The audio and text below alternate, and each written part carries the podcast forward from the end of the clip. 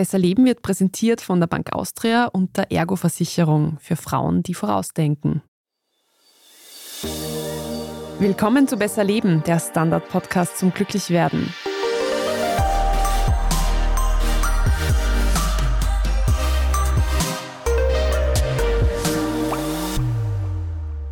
Ich bin Franziska Zeudel. Ich bin Selina Thaler und Franziska, vor zehn Jahren hätte ich niemals gedacht, dass ich eine Folge über das heutige Thema machen werde, nämlich übers Wandern.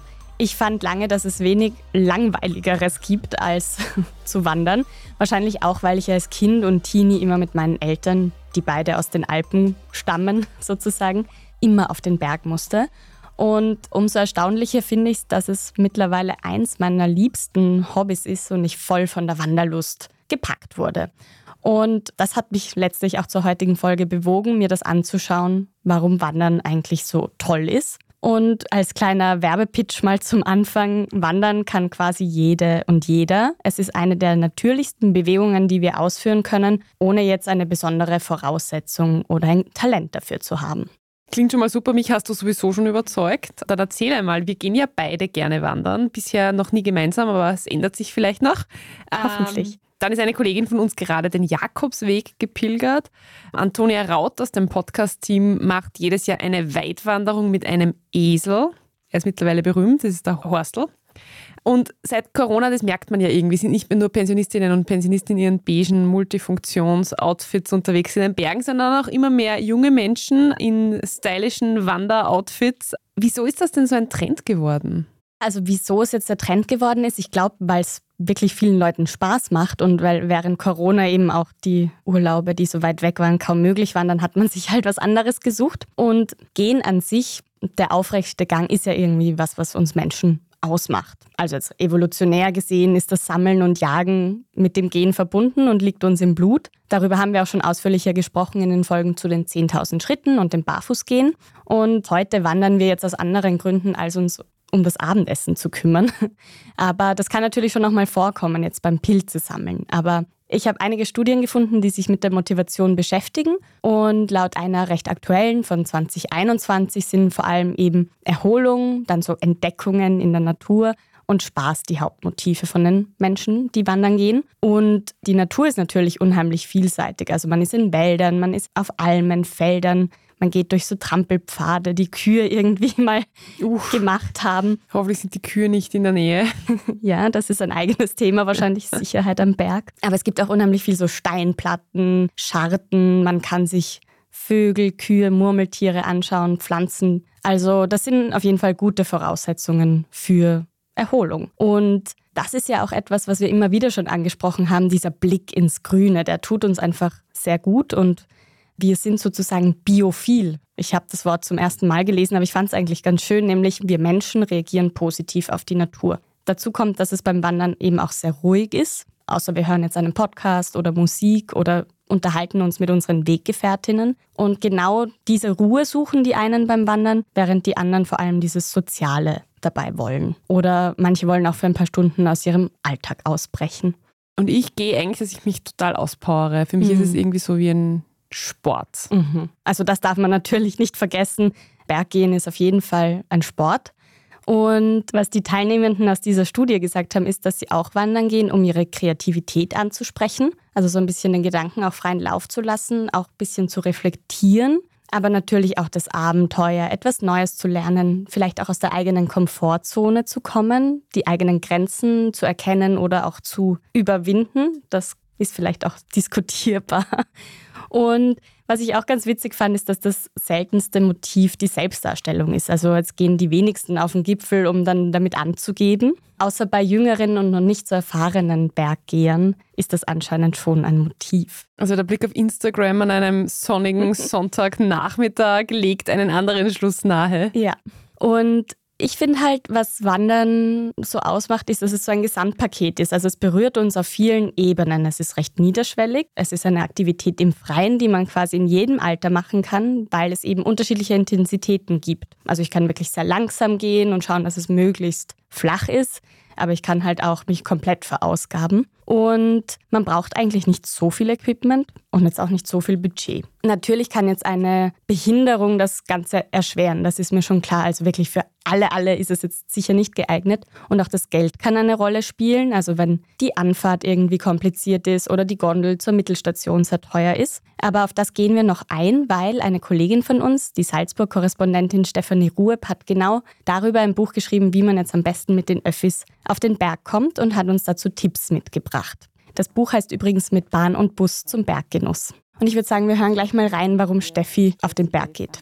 Also ich gehe wandern als Ausgleich zu meinem Computerjob als Journalistin, bei dem man ja auch sehr viel sitzt. Beim Wandern, da konzentriert man sich total auf sich selbst, auf die Atmung und die Bewegungen, die man macht. Und dabei bekommt man sehr gut den Kopf frei. Alles Hektische, Schnelllebige und Stressige ist ganz schnell weg. Und vor allem auf anspruchsvollen, teils ausgesetzten Wegen ist man sehr bei sich selbst, weil dort zählt auch jeder Schritt, der muss dann sitzen. Das ist für mich auch immer wieder eine Herausforderung, weil ich lange sehr schlimme Höhenangst hatte. Aber ich setze mich dem ganz bewusst immer wieder aus, um auch daran zu wachsen und diese teils irrationale Angst zu überwinden. Vor allem bei Wege, wo ich ganz genau weiß, dass ich das kann. Also wo ich mir sicher bin, den kann ich schaffen, das kann ich technisch, das kann ich aufgrund meiner Erfahrung. Und man lernt dabei einfach seine eigenen Grenzen und auch seine Stärken kennen und wie man auf sich selbst und auf seinen Körper vertrauen kann. Die Motivation ist auch oft einfach zu unfassbaren schönen Orten zu kommen, Landschaften, Felsformationen, Bergseen, Wasserfälle und Gipfel zu sehen, die man eben nur mit den eigenen Füßen erreichen kann. Das Schönste ist für mich dann irgendwie so nach der Anstrengung gemütlich auf der Hütte zu sitzen und vielleicht auch dort zu übernachten und dann in der Früh das Bergpanorama zu genießen. Ja, Franziska, du hast vorher schon gesagt, dass du gerne wandern gehst und vor allem auch zum Sport. Was magst du denn am Berg gehen? Also die Steffi hat es eh gerade so total toll, ich habe ganz einen verträumten Blick bekommen, beschrieben. Ich finde, man ist wirklich die Sorgen und die Gedanken, die man sonst im Alltag mit sich rumträgt, die verschwinden irgendwie oder werden kleiner. Man schaut den ganzen Tag nicht aufs Handy, man ist irgendwie nur am Gehen und das ist so ein richtig meditativer Zustand, in den ich mhm. komme. Und ich habe vor einigen Jahren eine mehrtägige Wanderung gemacht. Cool. In Patagonien. Und da merkt man erst so nach einigen Tagen, wie man richtig reinkommt und wie man dann auch gar nicht mehr das Bedürfnis hat zu reden mit anderen Leuten, sondern einfach nur noch so in seinem Flow drinnen ist und dahin geht und, weiß nicht, irgendwie alles aufsaugt, was da um einen rum gerade passiert und zu sehen ist. Hm. Ja, das kann ich voll unterschreiben. Wie schaut es denn bei dir aus? Eben, ich finde auch dieses Meditative sehr, sehr angenehm und auch, dass es ein bisschen abwechslungsreicher ist, als jetzt nur zu joggen. Also wenn man vor allem in der Stadt joggen geht, ich finde das furchtbar. Und da hat man echt die gleiche Anstrengung, aber man fühlt es irgendwie nicht so. Mhm. Und weil du es jetzt eh schon irgendwie sagst und wir es beide angesprochen haben, was macht denn eine Wanderung eigentlich so mit unserer Psyche? Einer, der sich damit vor allem befasst, ist ein Ökomediziner, Arnulf Hartl von der Paracelsus-Uni in Salzburg. Also, oh Wunder, in Österreich, wo die Alpen sehr viel ausmachen an Landschaft, wird auch das Wandern untersucht. Und zum Beispiel schaut er sich jetzt gerade in einem EU-Projekt die Heilkraft der Alpen an. Und dieser Ökomediziner Arnulf Hartl hat eben in einer Untersuchung nachgewiesen, dass schon eine Wanderung von etwa drei Stunden die psychische Gesundheit verbessert. Die Versuchspersonen waren nach der Wanderung besser gelaunt und gelassener als zuvor. Auch so negative Gefühle wie Energielosigkeit oder Angst sind markant gesunken. Und es gab auch eine Kontrollgruppe, die am Laufband gelaufen ist. Die hatten schon auch ähnliche Wirkungen, aber in einem viel kleineren Ausmaß. Das war auch bei anderen Studien so, dass das Wandern immer besser abgeschnitten hat, auch wenn die Aktivitäten genau gleich waren im Fitnessstudio, was eben auch auf die grüne Umgebung zurückzuführen ist eben dieses Grüne und die Natur, das ist eben auch das, was die Erholung so fördert. Also einerseits, du hast es schon gemeint, man schaut nicht immer aufs Handy, wir sind nicht so gezielt fokussiert wie jetzt bei der Arbeit, sondern wir lassen mal den Blick schweifen, wir sehen ganz viele unterschiedliche Sachen, wir können unser Schritttempo nach unserem Belieben eigentlich gestalten und so auch den Gedanken folgen. Und das sind eben auch gute Voraussetzungen, damit wir einfach die leeren Batterien wieder aufladen können. Einfach so mal herumstreifen. Und gerade dieses Herumstreifen finde ich etwas total Achtsames. Und was bringt es körperlich? Einiges. So viel sogar, dass Ärztinnen in Kanada das Draußensein und Wandern auf Rezept verschreiben können. und eben Gehen und Wandern gelten weltweit als eine der wichtigsten präventivmedizinischen Methoden für ein gesundes Leben die eigentlich kaum was kosten, mhm. wo man keine Pille schlucken muss. Und das liegt eben an diesen vielen Faktoren. Den Wald haben wir jetzt schon öfter angesprochen. Eines, was vielleicht noch ganz interessant ist, sind diese sogenannten Terpene. Das sind so gewisse Botenstoffe von Bäumen, die wir auch schon beim Waldbaden angesprochen haben. Also Waldbaden und Wandern werden auch immer wieder gemeinsam untersucht. Was auch noch ist, ist, dass mit jedem Höhenmeter natürlich die Luft sauberer wird und das auch nicht so schlecht ist, vor allem wenn man viel in der Stadt ist mit Feinstaubbelastung. Und je weiter oben wir sind, desto geringer wird auch die Sauerstoffkonzentration. Das heißt, wir produzieren mehr rote Blutkörperchen, um besser Sauerstoff transportieren zu können. Und das wirkt natürlich auch positiv auf das Herz-Kreislauf-System. Wir können uns auch wieder rascher regenerieren, je mehr Blutkörperchen wir haben. Durch die Höhe nimmt auch die UV-Strahlung zu, was zur Folge hat, dass wir mehr Vitamin D produzieren. Über die Relevanz von Vitamin D haben wir auch schon in einer eigenen Folge gesprochen. Und dann wirkt es sich ja wahrscheinlich aufs Stresslevel aus, oder? Ganz genau. Also Wandern senkt kurzfristig das Stresslevel. Also man kann das richtig messen mit dem Cortisolspiegel. Auch der Blutdruck sinkt, das Immunsystem wird stärker, die Aufmerksamkeit ist wieder mehr da. Interessanterweise hat der Ökomediziner Hartl auch nachweisen können, dass so chronische Rückenschmerzen durchs Wandern verhindert werden können. Ansonsten gibt es auch noch so langfristige Folgen, wie zum Beispiel ein geringeres Depressionsrisiko, mehr Wohlbefinden und auch Gewichtsverlust, wenn jetzt das das Ziel sein sollte. Wenn man halt dann auf der Hütte nicht die Kaspressknödelsuppe Ich esse sie immer. Ich habe schon einen Test gemacht. Innsbruck-Umgebung, wo gibt es den besten Kaspressknödel? ja, das hat man sich ja dann auch verdient, muss man ja auch sagen. Finde ich auch. Und dann ist irgendwie so die nächste Etappe schon nochmal leichter zu besteigen. Wobei teilweise ist es auch schwieriger, wenn der Käse so im Magen liegt. Wo kann man diesen Test nachlesen? Schreibt es mir ein Mail. ich antworte. Super. Und dann, wie schaut es denn mit dem Training des Gleichgewichtssinns aus? Ja, das ist ein super Stichwort. Eben weil anders als jetzt, wenn wir am Laufband sind oder auf dem Asphalt, müssen wir uns halt einfach permanent darauf konzentrieren, wo wir gehen. Also sind da jetzt Steine, Wurzeln, unebener Boden, kann man abrutschen und so. Und das baut eben nicht nur Muskeln auf, sondern auch die Balance und Stabilität. Und zwar in jeder Altersgruppe, was gerade eben für die Älteren wichtig ist, um die Sturzgefahr auch zu verringern. Und was ich auch noch ein interessantes Forschungsergebnis fand, so ganz allgemein, weil ich es auch irgendwie von mir kenne, ist, dass wir eben so Outdoor-Sport wie Wandern nicht so anstrengend empfinden wie Indoor-Sport und es auch lustvoller wahrnehmen. Das heißt, wir machen die gleiche Belastung fühlen uns trotzdem weniger angestrengt, schütten auch messlich weniger Stresshormone aus und der Ruhepuls ist geringer im Freien. Und eben weil wir nicht so merken, dass wir Sport machen, bleiben wir automatisch länger im Freien und trainieren im Endeffekt viel länger, als wenn wir im Fitnessstudio sein würden. Und ich kenne das eben auch von mir. Ich bin da locker mal vier, sechs Stunden unterwegs und im Fitnessstudio würde ich das niemals machen. ja. Nee, da gehen einem dann irgendwann die Geräte aus, glaube ich. Und wir machen jetzt eine kurze Werbepause und danach erfahren wir, was man jetzt idealerweise in den Rucksack packt, um nicht viel unnötiges Zeug mitzuschleppen und überhaupt, was man als Einsteigerin beachten sollte. Bleibt dran. Sind Sie auch so eine, die immer vorausdenkt? Sie denken an die Jausenboxen für die Kinder, an die Geburtstagsmuffins für die Kollegin und rechtzeitig an die Arzttermine Ihrer Mutter.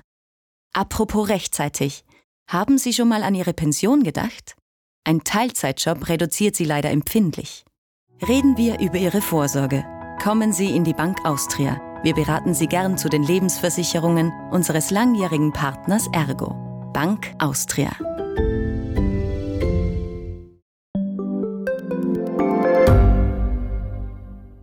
Gibt es außerirdisches Leben? Haben Tiere ein Bewusstsein? Können wir durch die Zeit reisen? Es gibt so viele große Fragen, die uns Menschen seit Jahrtausenden beschäftigen. Aber erst jetzt kann die Wissenschaft Antworten darauf liefern. Oder neue Rätsel entdecken. Ich bin Tanja Traxler. Und ich bin David Rennert. Im Standard-Podcast Rätsel der Wissenschaft gehen wir großen Fragen der Menschheit auf die Spur. Wir fragen Wissenschaftlerinnen, was in schwarzen Löchern passiert wo die Aliens bleiben. Und die Fusionskraftwerke. Und wo die Mathematik an ihre Grenzen stößt. Rätsel der Wissenschaft. Jeden Mittwoch eine neue Folge. Überall, wo es Podcasts gibt.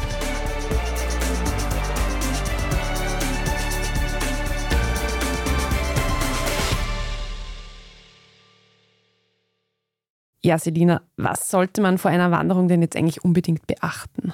Ich habe mir da von unserer Kollegin der Pia Kuckenhauser, die kürzlich auch einen Text zum Wandern geschrieben hat, die Tipps geholt.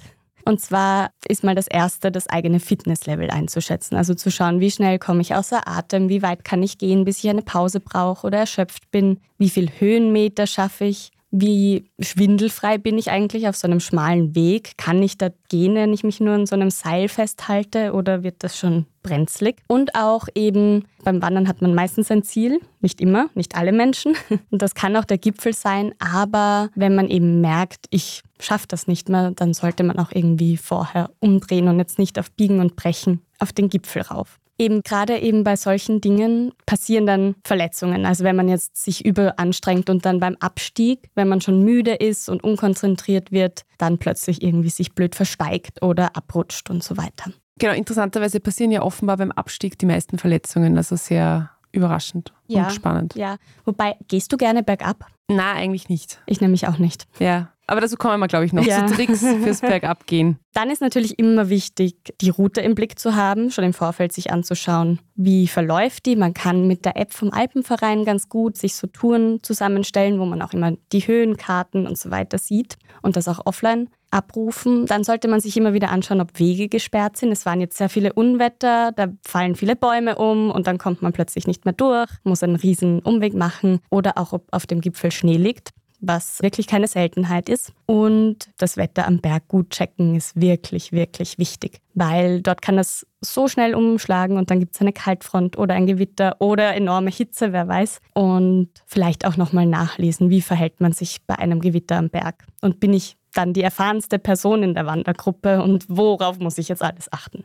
Ja, weil du die Route jetzt schon angesprochen hast und die Routenplanung, macht es denn wirklich einen Unterschied, wo man geht? Also ob es jetzt total pittoresk sein soll oder eher nur grau und fad? Also ich sage nur, der Stadtwanderweg Nummer 7 in Wien startet, glaube ich, am Verteilerkreis. Ja, also ich kann mich nur selber wiederholen, dass die grüne Umgebung hat auf jeden Fall eine positive Wirkung. Das sind schlechte Neuigkeiten für den Verteilerkreis. Ja, Wobei ich jetzt davon ausgehe, oder ich hoffe es, dass diese Wanderung nicht nur rund um den Verteilerkreis gehen wird. Das ist ein riesiger Kreisverkehr, wer ihn nicht kennt, sondern hoffentlich auch mal durch einen Park oder so. Ja. Insofern eben, die Forschung deutet auf Pro-Grün hin.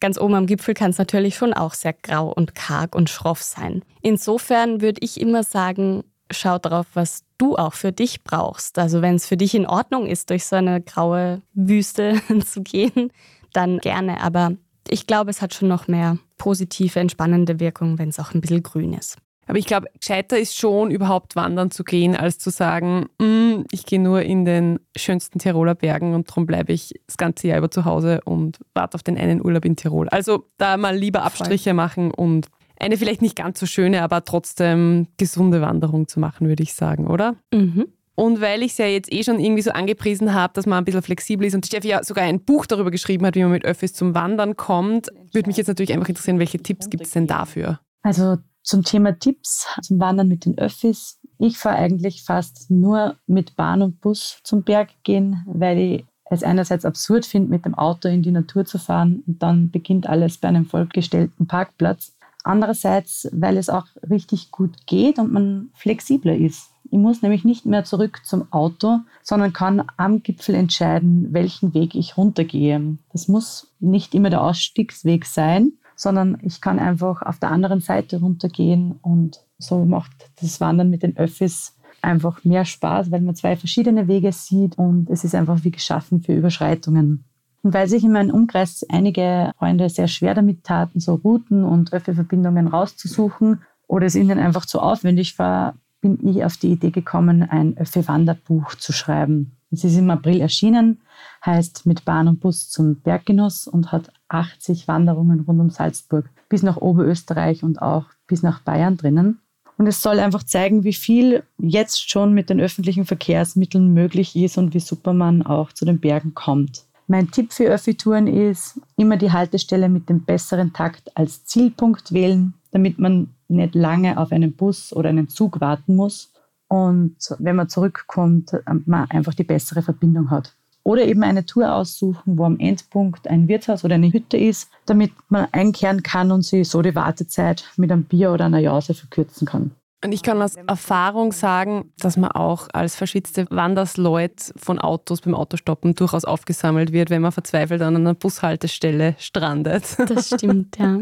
Ich mache das auch gern. Vielleicht noch ganz kurz zu Wien. Meine zwei liebsten Öffi-Wanderungen. Mit dem Zug nach Semmering. Ich meine, von dort kann man ja eh wahnsinnig viel machen. Rauf auf den Pinkenkogel und zur Kampalm und dann zurück den Zug zurücknehmen aus Spital am Semmering. Und dann kann man auch von Peierbach-Reichenau wahnsinnig viel machen. Zum Beispiel rauf auf die Bodenwiese und zum Naturfreundehaus Knoveleben. Wenn ihr es ausprobiert, schickt gerne ein E-Mail und gebt Bescheid, wie es euch gefallen hat. Aber was gehört denn jetzt eigentlich, bevor wir losmarschieren, überhaupt einmal in den Rucksack rein? Ich würde immer genug Wasser mitnehmen und Proviant. Sonnenschutz und Regenschutz, das sind so die vier Dinge, die ich immer dabei habe. Handy und Notfallkarte sind auch nie falsch. Und die Wetter-App immer dabei haben, die ist auch immer gut eben auch eine frische Garnitur mitnehmen, damit man für den Abstieg auch was Trockenes zum Anziehen hat und sich auch oben am Gipfel oder wo auch immer man stehen bleibt, sich nicht verkühlt. Ich habe auch gelesen, es wird immer empfohlen, ein Erste-Hilfe-Set, auch mit so einer Alu-Rettungsdecke oder einem Biwaksack. Also das sind so kleine Säcke, die wie so ein Zelt dann werden, wo man drin schlafen kann. Auch eine Stirnlampe oder Spikes, falls man jetzt echt im Gletschergebiet unterwegs ist. Okay, sehr professionell. Und weil du jetzt eh schon Proviant gesagt hast und mir der naturgemäß sehr wichtig ist, was sollte man denn dabei haben auf so einer langen Wanderung? Ja, ich hoffe, ich enttäusche dich jetzt nicht. Vielleicht hast du auch noch gute Snack-Tipps. Also ich hätte jetzt mal so Elektrolytgetränke. Man kann auch ein bisschen Salz ins Wasser geben und das Ganze hat sich. Müsli-Riegel, Traubenzucker, Obst, nichts zu Schweres, wobei der Kaspers Ich wollte gerade sagen. ist halt ein Guilty Pleasure von mir.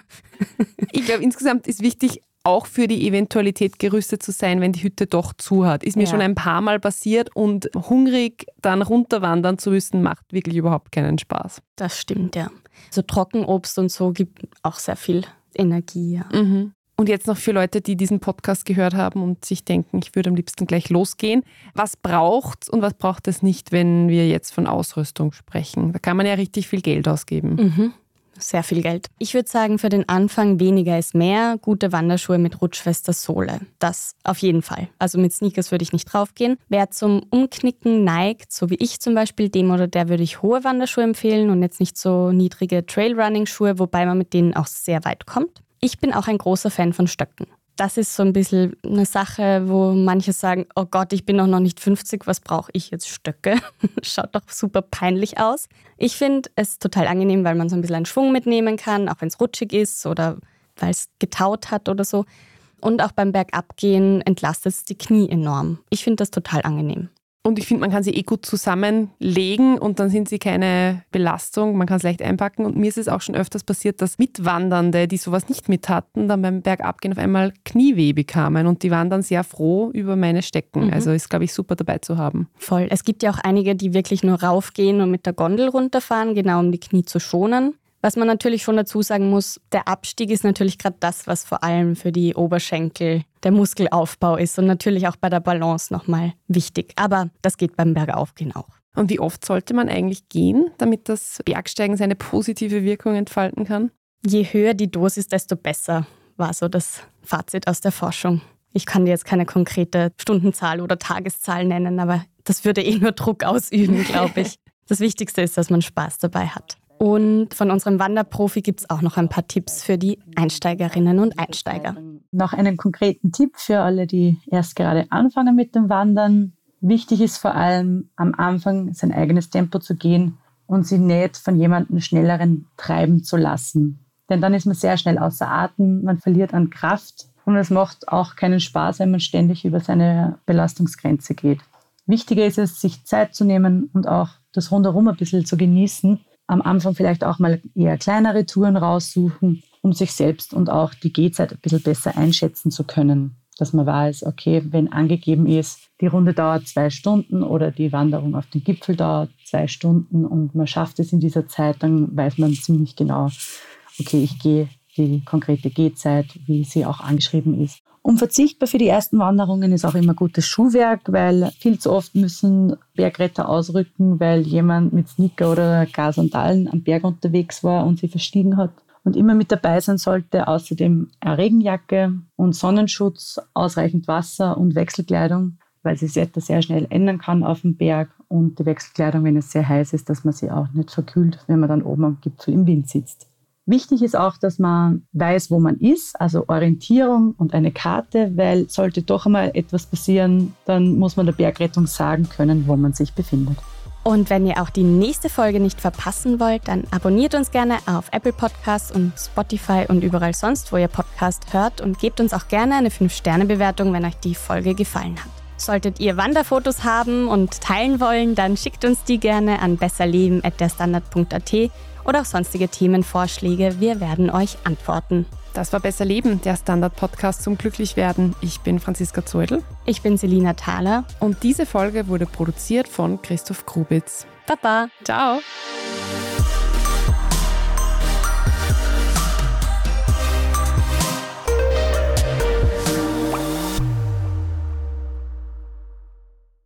Und was steht heute noch alles auf Ihrem Plan? Teilzeitjob und Privatleben jonglieren heißt an tausend Dinge denken. Aber Sie sind jung und schaffen das. Apropos jung. Jetzt können Sie dafür sorgen, dass in der Pension das Geld einmal zum Leben reicht. Sorgen Sie jetzt gegen Altersarmut vor. Kommen Sie in die Bank Austria. Wir beraten Sie gern zu den Lebensversicherungen unseres langjährigen Partners Ergo. Bank Austria.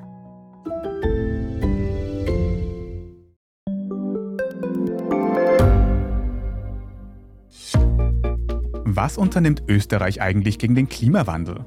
Wie viel betrogen und bestochen wird im Profisport? Und wieso verdienen Frauen immer noch weniger Geld als Männer?